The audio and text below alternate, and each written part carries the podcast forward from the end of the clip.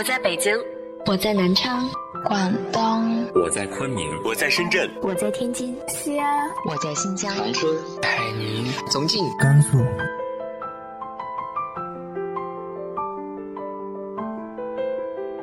这里是 FM 幺八零八四，昨天的你的现在的未来，我是主播背着吉他的蝙蝠女侠。无论你在哪儿，这里都有我的温暖等你。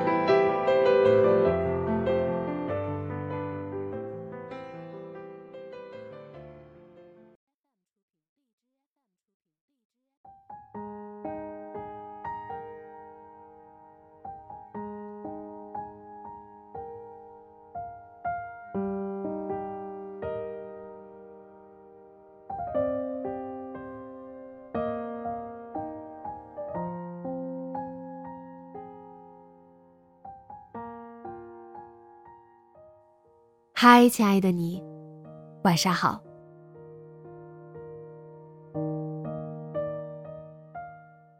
回忆往事，那些琐碎、微不足道的小事，在现在看来，都包裹着浓浓的亲情。家的温暖，就是在漫漫岁月里，通过这些点滴小事，一点点揉进我们心里的。今天和大家分享的文章来自于豆瓣作者五月雪的《药》。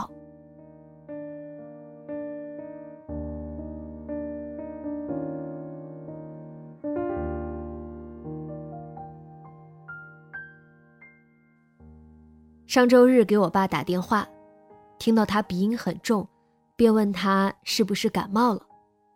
他说：“有一点儿。”姨妈给我买的药吃的好些了，你别担心。然后我姐接过电话，问起我爸的感冒，我姐说，前阵子帮村里扶情书建房子，湿了汗又淋了雨，感冒有点发烧，本来吃药好些了的，结果前天又跟着扶情书，半夜去河里捞鱼仔，又冷到了，就又复发了。电话这头的我听了鼻子一酸，忙问吃了什么药。我姐说，那些天她不在家，我妈给她在村里小店里买的退热散，虽然好得快，但是对身体伤害太大了。我听了，皱皱眉，没说话。我姐继续说，后来去镇上买的一些药吃了才好些。前几天。发烧，他躺床上起不来，也吃不下饭，嘴唇发乌，看着好担心。听到这儿，我的泪忍不住大颗大颗落下来。不知不觉间，我爸就六十五岁了。今年一月回老家结婚，再见他，已是隔了大半年。村里一个婶子到我家吃饭。看到我爸忙前忙后的，突然说了一句：“你看你爸，背怎么驼了？”我听了很不高兴，但也仔仔细细的打量起他来。这才发现，他的的确确背驼了些。一时竟不知说什么话才好。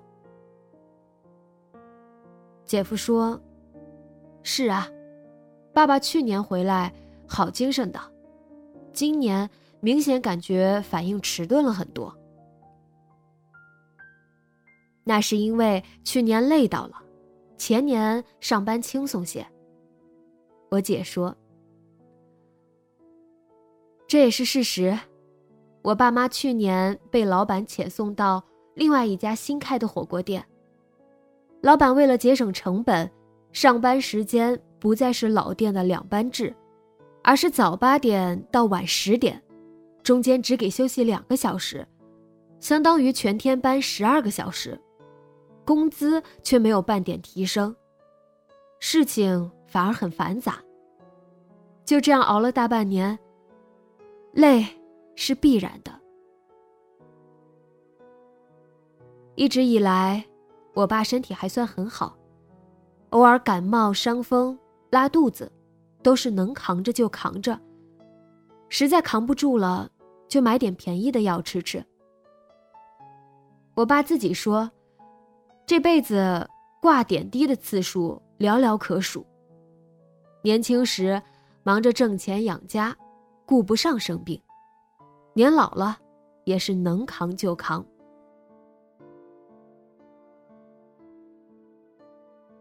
小时候，家里基本没有常备药品，最多也就是几毛钱一包的退热散，也就是前阵子我妈去小卖部给我爸买的那种。白色纸壳包装，药剂是白色粉末状。这种药可以退烧止痛、消炎，反正很受我们那儿农村一代家庭的欢迎，便宜，而且见效快。但副作用大，很多地方已经不卖了，只有小地方还在销售。我们家邻居大妹娘属于家境殷实的，她家孩子有点感冒伤风或者不舒服，就会被逼着吃各种花花绿绿的药丸，看着怪新鲜的。有一次，我和我哥。冬天去爬山玩，大妹娘的儿子晴晴跟我们一起。结果下起了雨，我们都淋成了落汤鸡。回到家，晴晴被大妹娘骂了一顿。结果没想到，她骂完晴晴，又跑到我家门口来骂我和我哥，意思是我们不该带他儿子去。如果他儿子晴晴感冒发烧了，要我们出钱。买感冒药，我和我哥不敢回嘴，被他叉着腰骂了十几分钟。我不服气的想：是你儿子自己跟着去的，还怪我们？但那时，潜意识里总觉得感冒发烧是一件天大的事，要花好多好多钱，不然大媚娘不至于那么生气。我们邻村有个小诊所，老板姓蒋，平时大家尊称他蒋医师。蒋医师的女儿和我是小学同班同学，但并没有因为这层关系，蒋医师就对我们家多一点照顾。有时我们家里人生病需要打针抓药，去他那儿是赊不到账的，不像去卖猪肉的摊贩。和卖种谷药水的店铺，我妈可以和老板赊账，等我爸寄钱回来再一把还上。蒋医师不苟言笑，话并不多。见到他，大多数场景都是脖子上挂个听诊器，穿个白大褂，要不再给病人扎针，要不就是在给病人在药架子前配药。再撕四四方方的一张白纸给包起来，动作娴熟麻利。有一次我发烧，我妈带我去诊所，进蒋医师诊所大门前，我跟在我妈屁股后面，还有说有笑的。一进去，蒋医师抽出一根体温计，甩了甩，让我夹在胳肢窝下。我坐在他家大长木椅子上，两腿晃荡着，无所事事的左看右看。几分钟后，他过来取体温计，看着体温计皱了下眉。我不懂什么意思。没一会儿，蒋医师就举着大大的长筒针管向我走来，我竟然下意识的撒丫子就给跑了出去。我妈啧啧两声就过来捉我。小孩子终究抵不过大人，我被我妈死死摁住，我七扭八扭着，哭得眼泪鼻涕流了一脸。眼见着躲不掉，蒋医师离我越来越近，我灵机一动，蹲下身抓起脚边的碎石子就往蒋医师身上砸，惹得好多人围观哄笑。我被我妈骂了好几句脏话，都不肯罢手。蒋医师见我这么混，也不敢靠近，自然针没有打成，我妈为难的连赔不是，只好抓了几副药，带着我灰溜溜的回了家。然而那几副药终究也没有被我吃下，好像是被我送给隔壁一个小女孩吃了，因为西药是黄色带糖衣的。小女孩说她喜欢吃甜药。现在想来，也是罪过。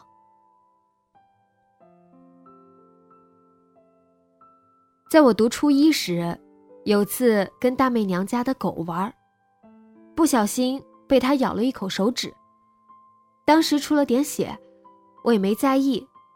回到学校，听到人家说狂犬病的事，很害怕，便请假回家。想去打狂犬疫苗，在回家的路上碰到跟着姨父修马路的父亲，我便下车跟我爸说明了情况。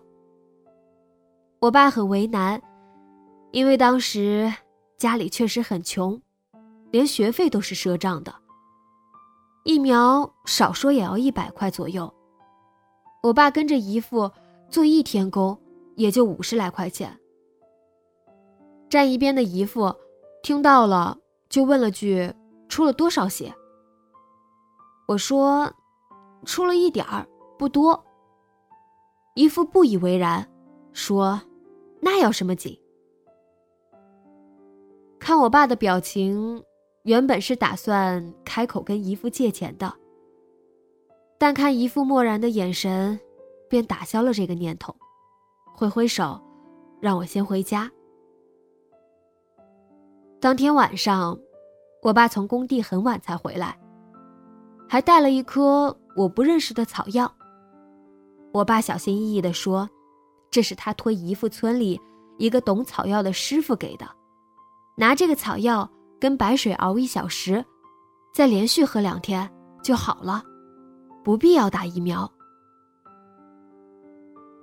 我虽然自己也是不大相信的，但深知家里的情况。便也作罢，所幸没有患上狂犬病。后来隔了阵子，大妹娘听说我被他家狗咬了，还专门从学校请假回来。她尖着嗓子鄙夷地说：“咬那么小口，有什么大惊小怪的？真是自己吓自己。”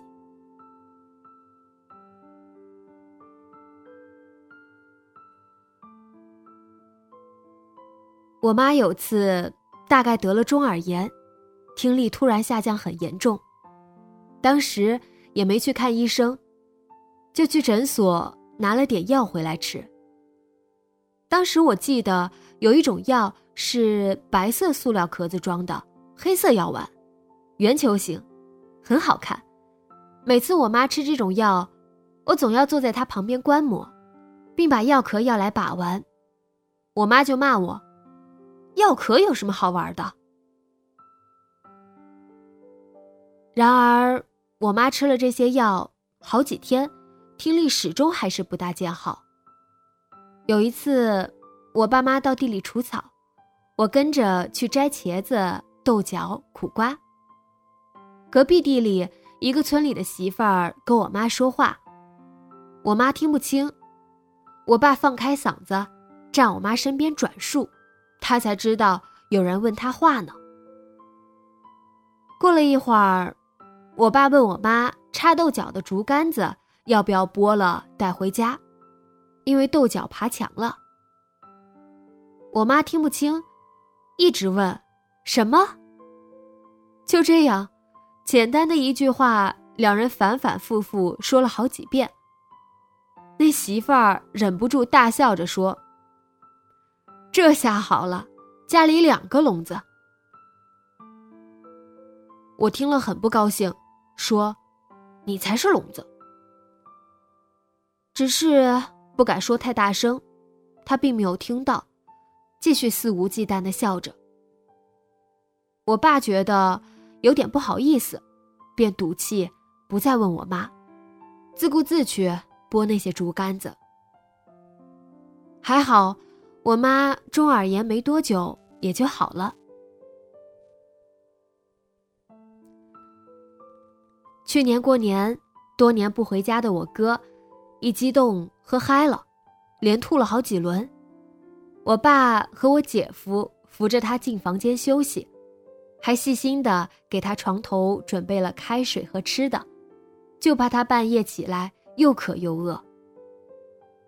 我爸半夜还起来好几次，去房间给他盖被子，看他有没有再吐。当时觉得。从小到大，虽然我爸对我哥最严厉，打他也打得最凶，而跟我哥的关系也最糟糕，但对这个唯一的儿子，我爸还是爱得深沉的。第二天，我哥起不来，说拉肚子难受，就这样食欲不振的熬了好几天。我爸妈把家里常备的肠炎药拿出来给他吃了，也不见效，很是担心，一天总要跑他房间看好几次。大年初一，我哥实在难受，说是要到镇上医院买药，我姐给拦住了，说大年初一进医院不好，先吃爸妈给的药，初二再去买。我哥。倒也听进去了，后来药也没有再买，过了初四才好。我姐说，我哥好不容易回来过一次年，还让爸妈担惊受怕，让我哥自己悠着点酒啊烟啊的少喝点，少抽点。我哥没吭声，也不知听没听进去。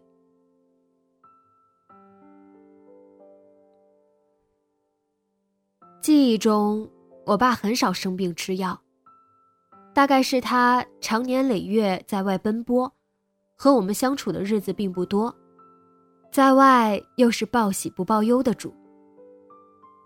今天中午，我给他打电话，问他感冒好些没有。我爸说好多了，你别担心，自己照顾好自己。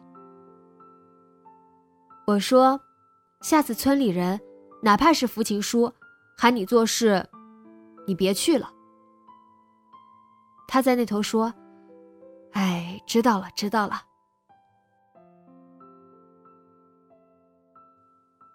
福琴叔是我爸的发小，虽然一直以来我爸在外地，福琴叔在家，但两人的感情很好。福琴叔比我爸小三岁，身体却没有我爸硬朗。眼睛有点轻微白内障，视力很差。前年我家建房子，还差三楼一点地面没有粉刷，我爸找不到帮手，硬着头皮给福琴叔打电话，让他过来帮忙。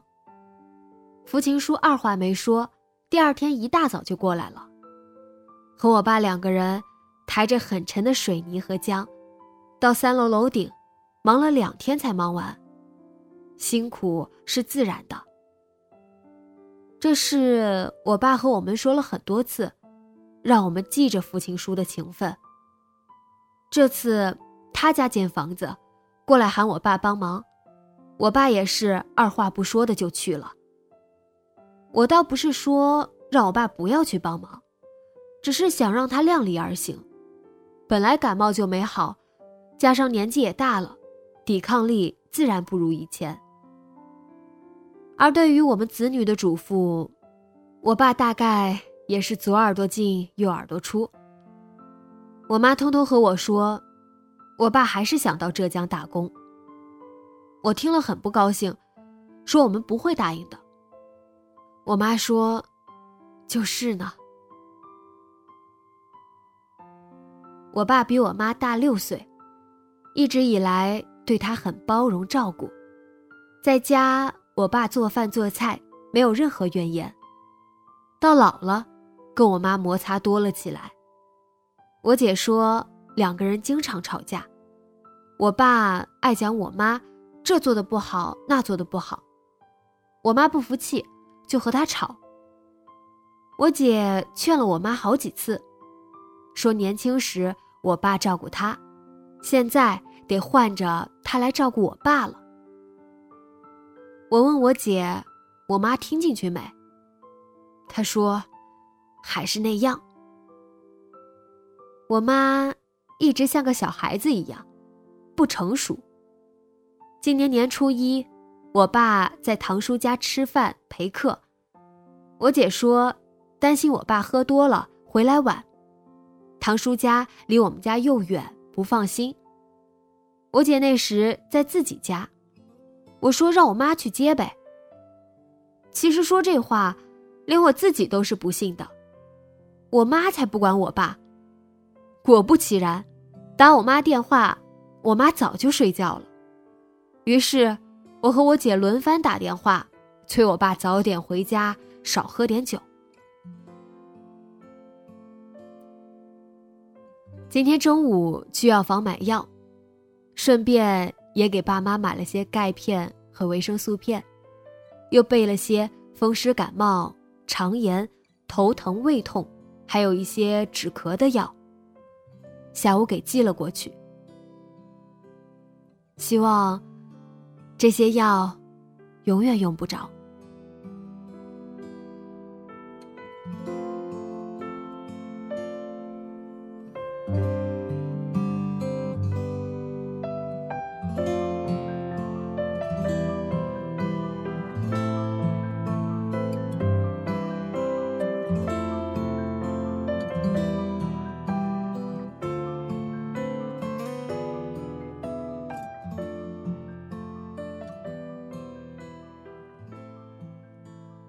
你的家里发生着哪些日常琐事，让你感受到了家的温暖呢？直接在节目下方留言分享给我吧。今天的节目就到这里，节目原文和封面请关注微信公众号“背着吉他的蝙蝠女侠”。电台和主播相关，请关注新浪微博“背着吉他的蝙蝠女侠”。今晚做个好梦，晚安。